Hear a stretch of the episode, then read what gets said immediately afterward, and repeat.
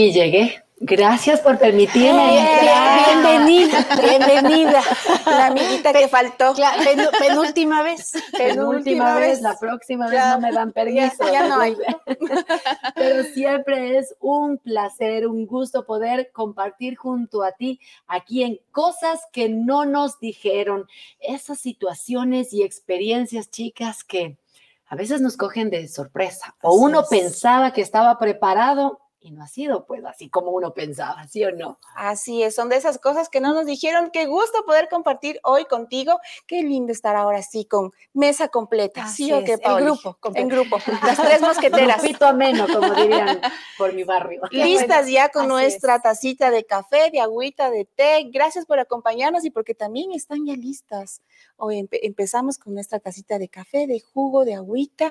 Ah, hoy vamos a tratar un tema muy lindo, muy realmente son de esas cosas que no nos dijeron que teníamos, cómo sería, como que nos mentalizábamos, pero ah, realmente en el momento del momento no sabíamos cómo reaccionar. Hoy vamos a compartir contigo nuestras experiencias de cómo nos hemos enfrentado el embarazo de nuestros bebés y vamos a mm. conversar entre nosotros y también tenemos un invitado especial que lo vamos a presentar más adelantito, Paula. Qué lindo, qué bueno encontrarnos nuevamente, amigas. I miss you. Miss you too. Qué bueno vernos. Realmente es un tiempo muy especial, donde cada una de diferente, yo diría de diferente época, en diferente eh, perspectiva. estado, perspectiva, podemos ver eh, cómo, nos, cómo se desarrolló el embarazo en este caso en cada una de nosotros. Y la Verita suspira. cuando yo me enteré dije, ¿y ahora qué hago? Porque, claro, ¿no? Quizás cuando tú te casas, planeas las cosas y dices, bueno, yo voy a tener hijos cuando pasen tres años de casada. Oh, sorpresa, al año yo ya estaba embarazada y, ¿qué vamos a hacer?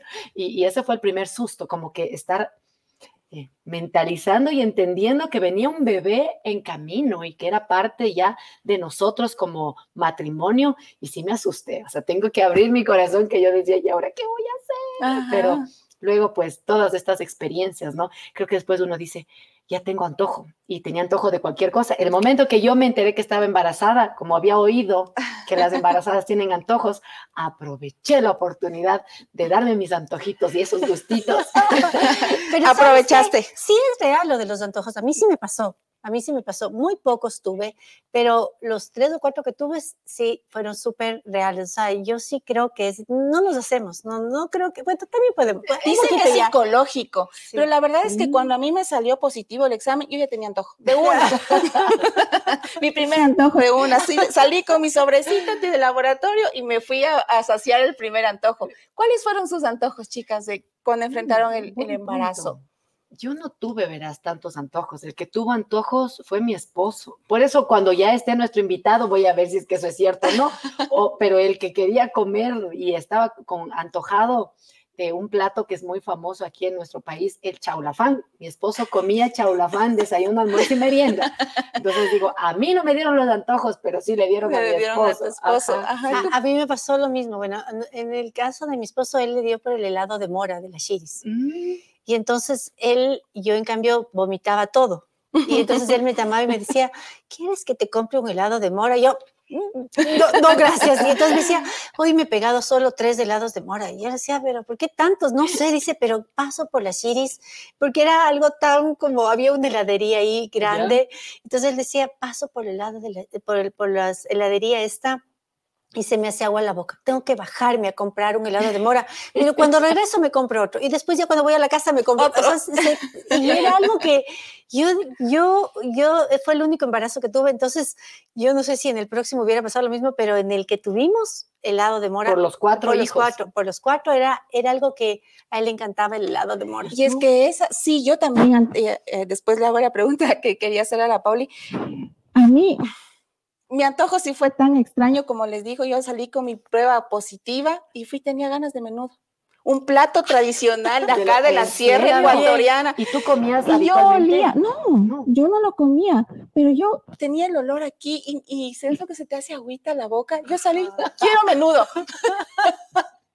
Yo quise comer eso y después, y ahora no lo he comido, ya no lo como, pero no sé por qué tenía tantas ganas de eso y de limón con sal. Yo tenía, yo quería cosas ácidas, cosas Mm. agrias y me decían, sí, pero no la sal, la sal te tienes que cuidar y todo eso. Y yo, pero yo me desesperaba por cosas así, porque igual olía, tenía olores que, que por ejemplo, el, el perfume de mi esposo no lo podía oler porque Mm, ¿qué me pasó? producía, eh, tenía náuseas y, y me mareaba enseguida, un olor muy fuerte así, y yo me sentía realmente muy mal, me ponía verde, pero realmente verde, blanca, y no soportaba esos olores así fuertes, muy perfumados, el, el- los desinfectantes, eh, los perfumes muy fuertes, tenía muchos problemas con ese Sí, yo con el olor también a mí se me pasó. Sí, que yo olía la cebolla kilómetros, o sea, ya es- y decía no, o los perfumes dulces, o sea, ese de canela con, Vainilla. con vainilla y manzana, me parecía el olor más difícil de soportar, pero sí, sí es cierto, los olores, ¿a ti te pasó igual? Yo,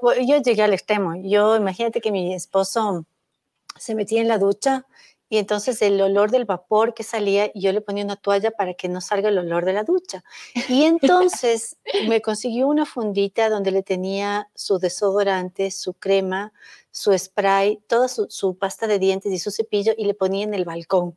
Entonces él salía de la ducha y tenía que irse a arreglar en el balcón porque el olor, esposo. el A olor la vista de todos en el balcón. no, no sé si le veía a alguien, no tengo ni idea, no quiero saberlo, pero, pero él salía con todo a arreglarse y, él- y entonces él, yo me acuerdo que cogía la funda y, y entonces se iba al balcón y le decía, por favor, no te pongas spray, crema, no te laves los dientes en el baño porque el olor del jabón, con- yo no podía resistir, entonces sí, no- sé si era normal, pero No sé, eso ya, mismo nuestro invitado experto nos va a contar, Ajá. pero lo que sí me pasó, chicas, fue que mi ginecólogo ya me hizo todos unos exámenes de vitaminas, de muchas cosas, y me dijo, Vero, los gatos a mil años luz de ti. Y yo digo, ¿pero por qué? ¿Alguna vez tuviste gatos de pequeña? No, nunca tuve gatos porque tuve asma de pequeña y obviamente no podía tener ni peluches ni mascotas. Entonces me dice, mira, en estos exámenes sale que tú no tienes eh, defensas contra la toxoplasmosis y los gatos son portadores de esta bacteria. Entonces, si hay un gato, es posible que tú puedas eh, tener toxoplasmosis y tu bebé pueda salir sin vista, o sea, ciego, ciega. Eso me dijeron. Yo, gato que veía, gato que le. Huías. Yo decía, esposo, gato. Y yo al otro lado. No, gato. no yo le decías al santigato, No, no. sino hay un gato. hay un gato. Y me iba corriendo porque decía, no, no, a mi hijo tengo, mi hija no sabía todavía que era, tengo que cuidarle.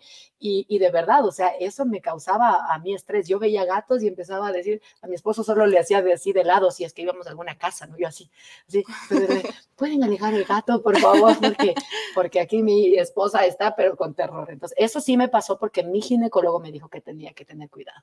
Y olores que les agradaba, comidas que disfrutaban y que no había esa reacción. Eh, yo tuve, tuve eh, tres antojos. El uno era mm, unos sándwiches de pavo que había en el Shiris, que eran buenazos. Todo en la, La- Shiris, la Shiris es la una Shiris- calle de acá de la es que capital. Vivíamos por Ajá. ahí, creo. No, no, no, vivíamos en San Rafael, pero mi, mi esposo trabajaba por ahí, creo que nos conocíamos las huecas de ese lugar. Con la Pauli tenemos que conversar con Google Maps para ubicarnos. Em, estaba, también me, me dio antojo de, mi mami solía preparar, mm, se me sacó la boca, salía a preparar Está con hambre. eh, menestra de verde, que es típico de la costa, con Claro. arroz blanco y, e hígado panado. Eso me, mi mami- Hígado. hígado panado. Wow. Y también mi suegra hacía un postre de flan de coco. Y eso también era otro, yo le llamaba a mi suegra o mi mami, le decían flancito. favor, y yo, flancito. ¿Y Claro. Carito? Yo, por olores en comida en sí, lo que les comentaba, ¿no? O sea, sí, sí comía, trataba de comer. A mí me gustaba muchísimo como Estaba con esto de los del limón y los ácidos así, quería yo comerme ensaladas Mm. y quería mucho comerme eso, pero también era con olores. yo tenía una fascinación por el olor de la toalla húmeda. Yo ¿En toalla húmeda yo la respiraba el olor de la toalla húmeda es fuerte, como Pero guardado. no quería oler a eso, Ah, pero limpiecita, Ah, ¿no? O sea, Ay, ay, recién húmeda. Recién no húmeda, no húmeda, húmeda, No guardada. usada, No, húmeda y guardada, Bueno, ¿no? bueno, ah, bueno, bueno, qué buena la aclaración. Y el olor de la tierra mojada. Cuando está seca y, y llueve, Ya. ese olor de la, de la tierra mojada, yo la amaba. Y llegué a un punto en que me comía. O sea, cogía pedacitos y, Embarazada. sí, la y yo. Yo, pero eso no le contaba a mi ginecólogo. ¿Qué esposa? Pero ya se enteró nuestro especialista sí, hoy. Sí, sí, sí, tú. ¿Sabes qué? A mí me encantaba comer el queso, el yogurt y el plátano. Al punto que cuando nació mi primera nena, todos felices que ya nació, y todos luego empezamos a mirar la boquita de mi nena, dos puntos blancos ahí. ¿Qué es eso, doctora? Son los dientes de su nena. ¿Y por qué? Porque usted debe haber consumido mucho calcio en el embarazo. Yo. ¿Nació con dientes la bebé? Sí, nació con dientes mi hija. Los dos dientes de abajo, ella nació con esos dos dientes. Porque yo me estaba llenando de un montón de yogur, queso y, y plátano. Ah, bueno, bueno, muy bien. Eh, Eso sí no me pasó. Los, los- los míos nacieron sin dientes, los cuatro. Sí, sí, sí, sí, igual los míos eh, nacieron así, sin dientes, y, y- y la verdad es que yo me acuerdo que consumía mucho calcio y siguiendo las recomendaciones del El Del ácido ginecólogo, fólico, el ácido fólico, descanso, ajá, bajarle a muchas eh, cosas, recomendaciones que, que, que nos hacen los doctores. Pero justamente para todo esto, nos encanta el día de hoy poder contar con el doctor Darwin Simbaña, él es ginecólogo obstetra donde en este día nos va a acompañar en esta charla y nos va a dar sus recomendaciones como especialista, sus consejos. y nos va a jalar la oreja o nos O va sea, a decir si hicimos bien o mal. Primeras impresiones de estas Del grupo de experiencias. Díganos. Hola Darwin, gracias por estar Hola, con ¿qué tal? ¿Cómo estás, Caro, Vero y Pauli? Un gustazo estar con ustedes. Y sí, sabes, con respecto a todo lo que ustedes han comentado, eh, sabes que muchas veces tiene un aspecto psicológico y también tienes un aspecto de deficiencia en el cuerpo, de algo que necesitas. Eh, En medicina nosotros le llamamos la famosa pica. Pica es que, por ejemplo, hay mujeres que están embarazadas y comienzan a comer tierra. Hay mujeres que están embarazadas y comienzan a comer cosas medio extrañas, ¿no? Que no es habitual, pero generalmente se debe a deficiencias de hierro. Entonces, obviamente, el hecho de que quieras menudo, que quieras carne, es porque tu, que tu cuerpo necesita un poquito más de hierro y de otros nutrientes para tu chiquito. Eh, pero también hay esos casos en el que, por ejemplo, el esposo, ¿no? El, esposo es el que está con los síntomas, el que tiene las náuseas, el que tiene los vómitos, el que los antojos. Y obviamente la carga psicológica es muy importante, ¿no? A veces somos hombres muy protectores, sobreprotectores de la mujercita, y los síntomas no le da a la mujer, le da todo al varón. ¿no? Pero es, es, parte de este proceso de la pareja y es muy frecuente ver esto, ¿no? Y lo que tenemos que saber es que todas las mujeres son diferentes y cada embarazo es diferente. Tu primer niño al segundo, el embarazo cambia un montón. Y justamente estos cambios son debidos a, a los procesos fisiológicos normales del embarazo, ¿sí? Entonces, Benito decía que, por ejemplo, el niño nació con dos dientecitos, ¿cierto? Sí, mi nena. Claro, imagínate, tu nena. Entonces, obviamente, eh, la mujer necesita una gran cantidad de nutrientes en el embarazo, sobre todo el calcio, necesitamos bastante de selenio, magnesio y un montón de nutrientes. Pero el exceso también de ciertos nutrientes también es algo malo en una mujer embarazada, porque ahorita si hubieras tenido el exceso de calcio, lo que hubiera pasado es que tú hubieras podido provocar un cálculos a nivel del riñón por el exceso de calcio, ¿no? Sí, esa es una posibilidad. Entonces, siempre dentro del embarazo nosotros tenemos nutrientes que hay que dividirlos, ¿no es cierto? Y hay que saberlos consumir de una manera adecuada, porque la deficiencia o el ex excesivo consumo de este producto, pues puede traer complicaciones a, al bebé. Y también algo que siempre recomendamos como ginecólogos es que lo que decía Labrito, ¿no?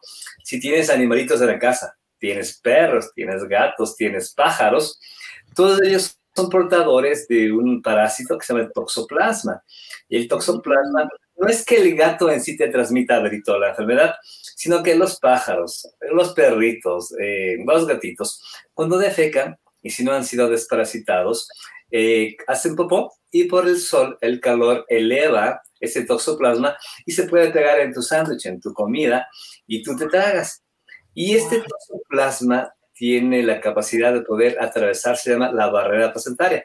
Hay una barrera que no permite que un montón de bacterias, o por ejemplo el virus de SIDA, no atraviese la placenta y no le afecta al chiquito. Pero este parásito es tan pequeñito que tiene la capacidad de poder atravesar la placenta. Atraviesa, se mete donde el niño y comienza a crecer y a reproducirse en el cerebro del chiquito. Y cuando comienza a crecer ahí, se puede calcificar y puede taponar un montón de estructuras. Entonces, generalmente ese toxoplasma al niño le podría causar ceguera o le podría causar que la cabecita del niño crezca mucho. Eso se llama hidrocefalia. simplemente este parásito, ¿no? Razón por la cual siempre el médico te va a pedir de cajón exámenes para descartar toxoplasmosis, descartar citomegalovirus, que es otro virus, pero este virus a la mujer embarazada le causa, al niño le causa microcefalia, una cabeza muy pequeñita. Y también otra cosa que siempre se tiene que descartar es el virus de la rubiola. Porque este virus de la rubiola, cuando tú no te enteras que estás embarazada y estás con este virus, este virus al niño le podría causar ceguera, sordera, malformaciones cardíacas, renales y cerebrales. Y las extremidades no podrían crecer. Es por eso que siempre el médico ginecólogo te va a pedir un montón de exámenes, una lista de exámenes para comprobar que obviamente el embarazo comience bien y termine adecuadamente. Entonces, Darwin, yo exageré, o sea, veía al gato y me y huía, o sea, era un poco exagerada. Lo que iba a pasar eran las heces del gato, ¿no es cierto? Ah, entonces capaz que no le entendí bien al doctor, entonces yo oí gato y dije, gato lejos de Hasta mí. Hasta la palabra gato te necesitabas negar. wow, em, y eso es importante, pero también, por ejemplo, si una persona se entera que ya está embarazada, ¿qué vitaminas o cómo debe ser una alimentación para una mujer embarazada, Darwin? ¿Sabes que es algo muy bueno? Porque generalmente cuando la mujer se embaraza, se embaraza, ni siquiera sabe que está embarazada. Generalmente acude al médico a, la sexta semana del embarazo o a la séptima. Y lo que tienes que saber es que los principales órganos que se forman en el bebé es a partir de la tercera semana de desarrollo. Es decir, faltaba una semana más que venga tu menstruación y cuando no viene te enteras que estás embarazada, pero el día 21 de tu embarazo el corazón ya está latiendo. En el día 24 el sistema nervioso central del chiquito ya está formado. Entonces, si tú, no, si tú tienes deficiencias, sobre todo de ácido fólico, es el ejemplo más clásico, el ácido fólico se encuentra en las frutillas, se encuentra en las legumbres, en las verduras, en frutos de colores fuertes, pero, por ejemplo, hay muchas mujeres en nuestro país eh, que generalmente no tienen un buen de consumo de ácido fólico, y si no tiene este ácido fólico, el tubo neural o el cerebro del chiquito no se va a cerrar y al no cerrarse, el niño va a nacer con un tumor a nivel de la espalda, en la espina bífida, y lo que le va a causar al chiquito es que el niño nunca pueda caminar, que nazca paralítico. O tal vez puede ser que el cerebro no se desarrolle y nazca sin cerebro. Esos son defectos del tubo neural y se dan en el día 21 de desarrollo. Entonces, obviamente, lo ideal sería que tú consumas estos nutrientes antes del embarazo, unos dos a tres meses antes. Porque si consumes ya estando embarazada, ya no va a hacer nada, porque la patología ya viene, la enfermedad ya está dada en el día 21 del embarazo. Wow. es muy importante que la mujer sepa esto y la importante y una ventaja para ustedes, chicas, es que a la mujer siempre le gustan las verduras, las legumbres, las frutas, ¿no? No es como el varón. Las, las frutas. Esto es como algo protector para ustedes. El hecho de que ustedes coman legumbres de verduras te aporta una buena cantidad de ácido fólico y eso le va a servir al desarrollo integral del chiquito con respecto a su cerebro. Genial, genial. Me gustó, Darwin, lo que nos dijiste, chicas. Nos rejuveneció. Nos, eh, alegraste la tarde. Ahora, hay un mito, mi querido Darwin, quizás se está desmitificando en este tiempo, pero es mujer embarazada come por dos. Y eso a veces también ha traído efectos no tan buenos después del embarazo, ¿no? Porque yo cuando di a luz, ya en primer embarazo, coma lo que podía. Yo doy a luz y parecía embarazada todavía. Y yo, ay, pero ya salió mi nena, ¿qué pasó? Y es porque esto de comer por dos no es tan real en la práctica, Darwin. Perfecto. Sabes que justamente la subida de peso de cada mujer es diferente. Porque, por ejemplo, ejemplo, Verito, ahorita mide un metro cuarenta. Y que esté no, pesando... tampoco, deme un poquito más. Mira, es que es importante que la mujer sepa esto, porque el peso va a depender, se llama, de tu índice de masa corporal. Yo tengo una pregunta para Pauli. ¿Usted sabe, Pauli, cuál es su índice de masa corporal? No sé, pero está bien. Me encuentro saludable. Me encuentro saludable. Sabes que no me acuerdo, pero me, entre el peso y la estatura, y vimos con una tabla con mis hijas y estaba dentro del, del rango normal. Perfecto. estaba bien, estaba bien. No, ya no me acuerdo con Siguiente pregunta. Claro, ya. Esto, esto mujer embarazada es primordial porque depende de este índice de masa corporal. Como decía Pauli, es una relación entre tu peso y tu talla. ¿sí? El peso no puede ser igual entre ustedes tres, porque cada uno tiene una diferente estatura. Entonces, lo que valora este índice es tu peso con relación a tu talla. Lo normal va de 19 a 24. Si tienes menos de 19, significa que estás con bajo peso. Si estás de 19 a 24, es un peso normal. Si estás sobre 25, es sobrepeso. Y si este índice dice que estás con más de 30, es obesidad. Entonces, mi ejemplo era que si mide un metro 40 y pesa 80 kilos, ella va a tener un índice de masa corporal de 30, es decir, está con obesidad. Razón por la cual en el embarazo tu Berito solo podría subir máximo de 4 o 6 kilos en el embarazo, no más. Ahora, ¿qué pasa si Caro tiene un índice de masa corporal bajo? Tú podrías subir de 16 a 20 kilos en el embarazo. Con este ejemplo te quiero decir que la subida de peso depende de cada mujer y con el peso que inicie el embarazo. ¿sí? es una buena, Muy buena, muy buena. Ahora, Darwin, se me viene a mi mente los peligros que corremos en un embarazo. Te comento en mi caso y les comento, chicas, ah, yo tuve preeclampsia en mi primer embarazo. Ajá. Y, y, nunca supe debido a qué me explicaban que era que mi cuerpo eh, rechazaba al bebé, que no se me controló debidamente la presión arterial y mi embarazo, mi primer embarazo fue interrumpido a las 26 semanas. Yo tuve una, mi bebé es prematura de 26 semanas, una prematura extrema eh, que tuvo que estar tres meses internada, pero mi cuerpo no quedó bien desde ese, y cuando, desde ese momento. Y cuando yo llegué al segundo embarazo, todo el tiempo tuve que estar monitoreada. Llegué a las 38 semanas, pero siempre he tenido esta, esta inquietud de, debido a que em, nuestros cuerpos, el cuerpo de, cada mujer reacciona de distinta manera a, un embarazo. ¿Cómo saber esto de cómo, cómo preparar el cuerpo de, la, de, nosotras como mujeres para un embarazo o, y cómo em, librarnos de estos peligros que, que tenemos dentro del embarazo? Perfecto. Sabes que una de las enfermedades más común, digamos, dentro de la mujer embarazada es la famosa preeclampsia y también la famosa diabetes gestacional. Son enfermedades propias que se dan solo en la mujer embarazada. Es decir, ahorita ninguna de las tres podría tener preeclampsia porque no están embarazadas, o quién sabe, ¿no? Pero... no, no hay embarazo, no hay preeclampsia ni diabetes gestacional. Son enfermedades propias de la mujer embarazada o gestante. Ahora, ¿por qué se da la preeclampsia, Caro?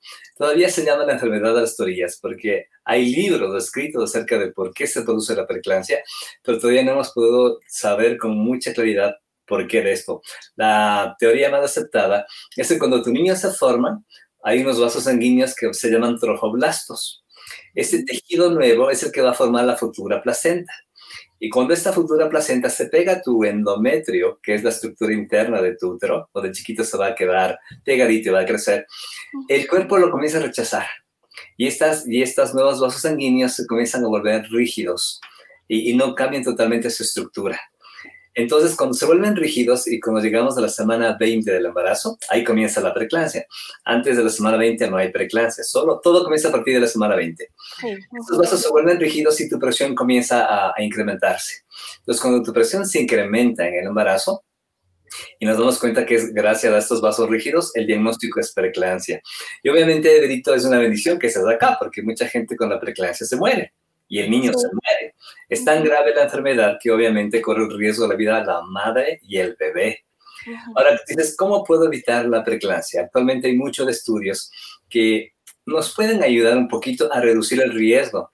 Pero si tú tuviste preeclampsia en el primer embarazo, el riesgo se duplica en el segundo embarazo. Es muy factible que sea más fácil que desarrolles preeclampsia. Entonces, los estudios dicen que cuando una mujer ha tenido preeclampsia y yo como ginecólogo le puedo suministrar aspirina, todos los días, le puedo administrar calcio con dosis de 1.600 miligramos diarios, el riesgo de la preeclampsia se podría reducir en estas pacientes.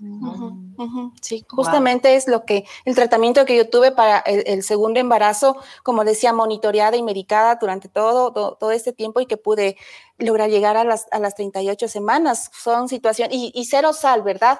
Que no, no, se puede consumir sal y muchos líquidos y reposo.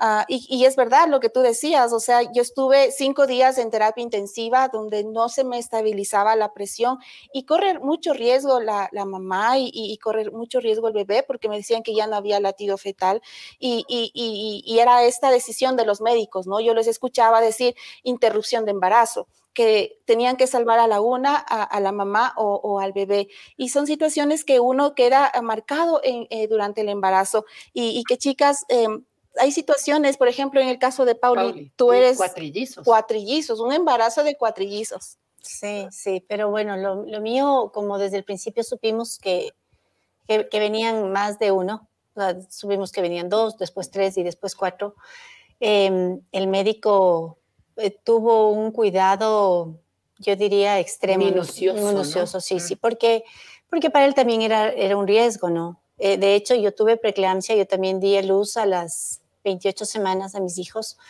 Em, nos dio, eh, o sea, entré ya en un periodo de, de, el cuerpo se me hinchó, me salieron unas manchas en el cuerpo porque mi hígado dejó de funcionar.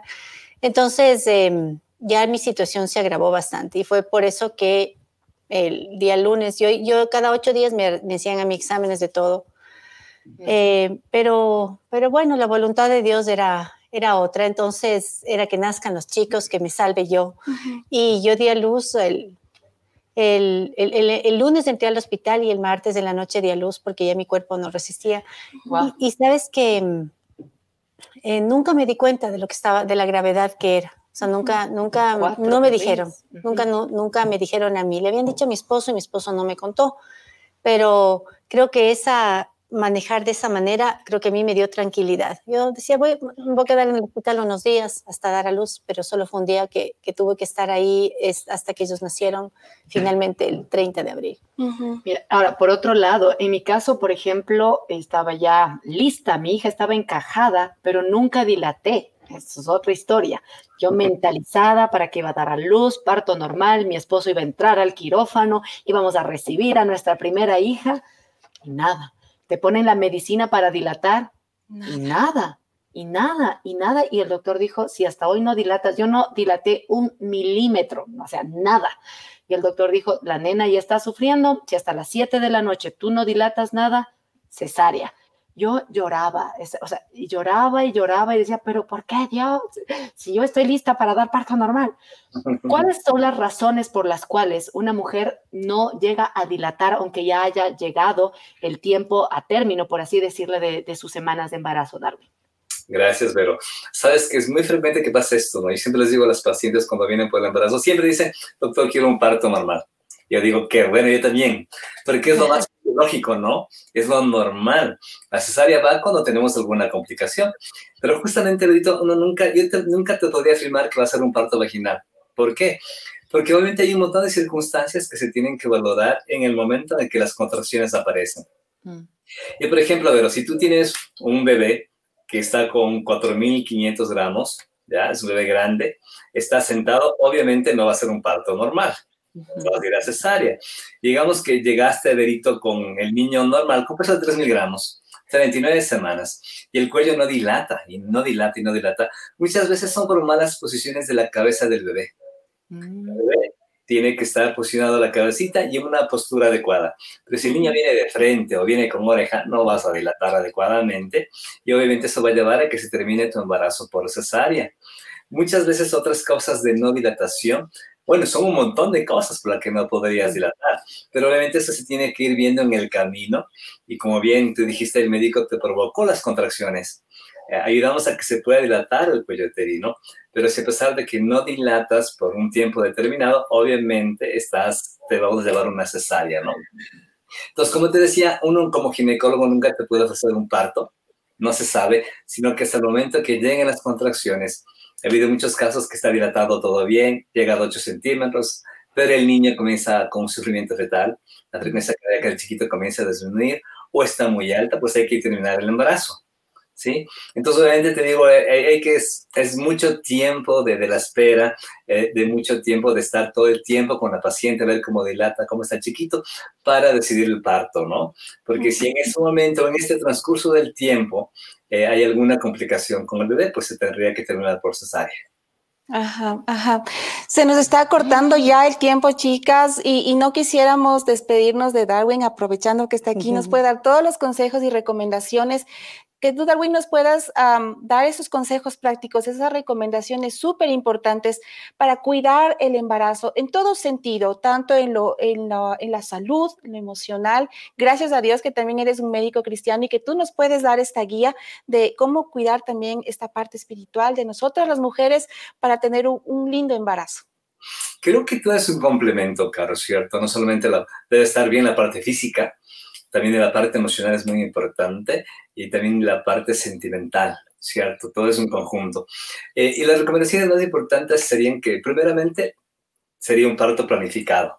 A veces no se puede, pero si estás pensando en un embarazo, lo ideal sería que tengas una buena alimentación. Decíamos que te alimentes adecuadamente, que hagas una buena cantidad de ejercicio. Y les veo chicas que están con una buena taza de café ahí, si embarazarse, la recomendación es no es más de cuatro tazas de café, porque si tienes un niño varón, los testículos no le descienden. Entonces, obviamente hay que saber un montón de cositas que obviamente como ustedes no saben, pero obviamente un profesional eh, te va a indicar qué cosas tendremos que mejorar. Hay muchas mujeres que, por ejemplo, tienen hipotiroidismo y que no saben, o el hipotiroidismo, el funcionamiento de esta glándula que está aquí a nivel del cuello, no está trabajando adecuadamente. Y si obviamente tú no sabes de eso, el niño podría nacer con retardo mental. Sí, sea negocio congénito y cretinismo. Entonces, hay un montón de factores pequeñitos que obviamente tu cuerpo debe estar sano antes de llegar al embarazo y lo ideal sería hacerse un chequeo preconcepcional antes del embarazo para no correr ningún riesgo, ¿no? Y así como hacemos este chequeo antes del embarazo, obviamente tu estado físico debe estar igual acorde a, a tu embarazo, a tu futuro embarazo, ¿no? Y la parte emocional igual acorde, porque muchas veces me hacen esta pregunta, ¿no? Doctor, dice, me enojé con mi esposo. ¿Qué siente mi chiquito? ¿Qué le está pasando? ¿No es cierto? Y aunque no creas, hay un montón de, de, hormonas que están pasando cuando tú estás enojada, estás con mucha ansiedad, con depresión, que esas hormonas igual pasan a través del placenta donde el bebé. Y aunque no creas, tu bebé también puede sentir algo de lo que tú sientes. Entonces, es adecuado que emocionalmente igual estés tranquila, ¿no es cierto?, para poder llevar tu embarazo adecuadamente. Así como ustedes dijeron, ¿no? A pesar de que fueron embarazos de alto riesgo, un embarazo con cuatro niños, un embarazo con preeclampsia, eh, embarazos que obviamente te podría llevar a la muerte, imagínate. Pero gracias a Dios, como usted dice, Dios siempre tiene un propósito con las cosas que pasan. Y cada cosa que pasa, pues te llega a seguir explorando un poco más allá y a ser más cuidadoso en los siguientes embarazos, ¿no? Y saber que todas las cosas primeramente están en las manos de Dios, ¿no? A veces como tú dices, pero quiero un parto necesaria, yo te digo, yo no te puedo asegurar nada, pero el que sí sabe es Dios, ¿no? Le sabe el futuro, el pasado y el presente de cada uno de nosotros. Pues hay que dejarnos y depositarnos en las mejores manos que es Dios, ¿no? En este... Darwin, yo quiero hacerte una pregunta tú eres ginecólogo, pero también eres papá. ¿Cómo fue esa experiencia? ¿Tú fuiste el que asistió al parto de tu esposa o cómo, cómo fue esa experiencia? Ya desde el lado de papá. Yo creo que soy un hombre privilegiado, ver, porque creo que no todos los papás pueden sacarlos a sus hijos de la barriguita, ¿verdad? Wow, wow, también quería un parto vaginal, un parto normal, un parto fisiológico, pero un chiquito tenía el cordón umbilical como un sombrerito colocado en, por delante de la cabecita. Entonces, cuando comienzan las contracciones, el chiquito comenzó a aplastar el cordón umbilical y se estaba ahogando. Hay niños que se mueren por esto, ¿no? Se llama prolapso de cordón. El niño cuando baja por el canal vaginal, la cabeza le aplasta el cordón umbilical y el niño nace muerto en el momento del parto. Entonces, obviamente, tuvimos que hacer una cesárea de emergencia un viernes primero de junio a las 4 de la mañana. Y lo más chistoso ver es que como ginecólogo, eh, ya trabajaba en ese tiempo en el Hospital Los Andes, y nos fuimos a Los Andes, no había cama. Aquí a, a uno de los hospitales de aquí de la capital y todos los hospitales cerrados. Estaban llenos, el área de ginecología estaba llena. Me fui buscando todas las clínicas y todo lleno. Entonces, ¿te imaginas en ese punto de tú como papá y ginecólogo que trabajas en esa área y que todo esté cerrado? Complicado, ¿no? Yo decía a mi esposa, bueno, vamos a la maternidad. Yo trabajaba también en ese tiempo en la maternidad de Quito eh, podían revelar, pero gracias a Dios nos dieron un espacio en una clínica y mi chiquito nació ahí. Entonces, en medio de los sustos, porque mi esposa iba como María, golpeando en cada hospital. buscando posada. Exactamente, qué, qué, tenaz, ¿no? Es, yo entiendo. Por eso digo, siempre es importante que cuando planifiques tu embarazo tengas por lo menos tres lugares, ¿no? Tres hospitales, plan A, plan B y plan C. Imagínate, porque uno como ginecólogo que te pasa eso es complicado. Ahora como papito que no tienes idea es más complicado. Pero eh, fue hermosa la experiencia y la segunda niña también nació conmigo. Pero lo malo es que obviamente tú le quieres coger a tu chiquito, abrazarle y tener tus brazos, pero no se puede, pues, porque mi esposita está abierta el útero y tienes que comenzar. La parte emocional tienes que dejarlo un ladito para que la parte profesional pueda cerrar bien las capas del útero, cerrar bien el abdomen y, y salir del chiquito, ¿no? Entonces, como que es un poquito medio compartido, eh, tanto profesionalmente como papito. Y yo creo que el tercer niño me haría más de papá que de médico, ¿no? porque lo disfruté sin sacarlos a los chiquitos, verlos, pero no inmediatamente podía estar con ellos ni con mi esposa. Tenía que estar como profesional, ¿no? Ajá, con tus palabras me das la pauta de lo importante que es que una mujer esté acompañada, apoyada e, en estos momentos. Muy importante para que ella pueda, nosotras podamos estar, o cuando pasamos, recordamos que nuestro esposo estuvo, estuvo a nuestro lado, familiares, y en tu caso pudiste estar con, tus hijos. Qué importante que es eso, Darwin, para las mujeres que nos escuchan, y, y sé que también hay esposos que nos miran, que se animen con esto, que puedan estar apoyando a sus mujeres. Perfecto. Sí, claro. Y sabes que es muy importante este cuidado, ¿no es cierto?, antes del embarazo. En el embarazo, y una etapa también muy importante que a veces los hombres olvidamos es en la etapa del posparto, porque muchas mujeres entran en esta etapa de la depresión o el baby blue que te puede dar. En el caso, por ejemplo, de Paul y Caro, yo creo que muy complicado por lo que ustedes pasaron, con niños demasiadamente prematuros, con, con la enfermedad de la periclancia.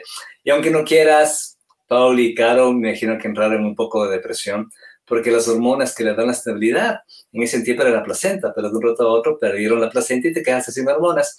Y eso te induce, aunque no quieras, a entrar a este eh, proceso de ansiedad y depresión en el posparto, ¿no? Y es muy útil, obviamente, que ustedes se sientan acompañadas, que se sientan seguras, tanto por sus esposos también como la familia que les está rodeando, ¿no? Creo que es el mayor soporte que uno tiene para afrontar estos tiempos complicados. Wow. Ajá, mira, con esas recomendaciones no, no, otro bebé. ¿Sí? yo, ya no puedo, ya no. yo tampoco no puedo. No puedo Por recomendación del ginecólogo, ya no puedo tener. Yo tampoco, ya no puedo. Darwin, ha sido lindo conversar contigo. Siempre podemos aprender cosas nuevas y también lo que Dios te ha permitido eh, conocer y experimentar, pues eso de gran ayuda a quienes nos están siguiendo en el podcast, cosas que no nos dijeron. Si es que te perdiste este en vivo, no te preocupes, puedes descargarte el audio, nos encuentras como cosas que no nos dijeron en Spotify. En Spotify nos puedes encontrar y también gracias por cada comentario que nos han dejado, gracias por sus saludos desde donde nos miran, por sus aportes, es muy importante para nosotros. Sabemos que cada uno de nosotros podemos ser bendecidas. Darwin, muchísimas gracias por tu tiempo, por aceptar nuestra invitación para estar aquí el día de hoy con nosotras en cosas que no nos dijeron que así iba a ser el embarazo. A ustedes, chicas, ha sido un gustazo y un placer compartir este tiempo. gracias. Muchísimas gracias, chicas. Nos tenemos que despedir ya. Nos vemos en un próximo episodio de Cosas que no nos dijeron. Un beso. Bye. Gracias. Chao.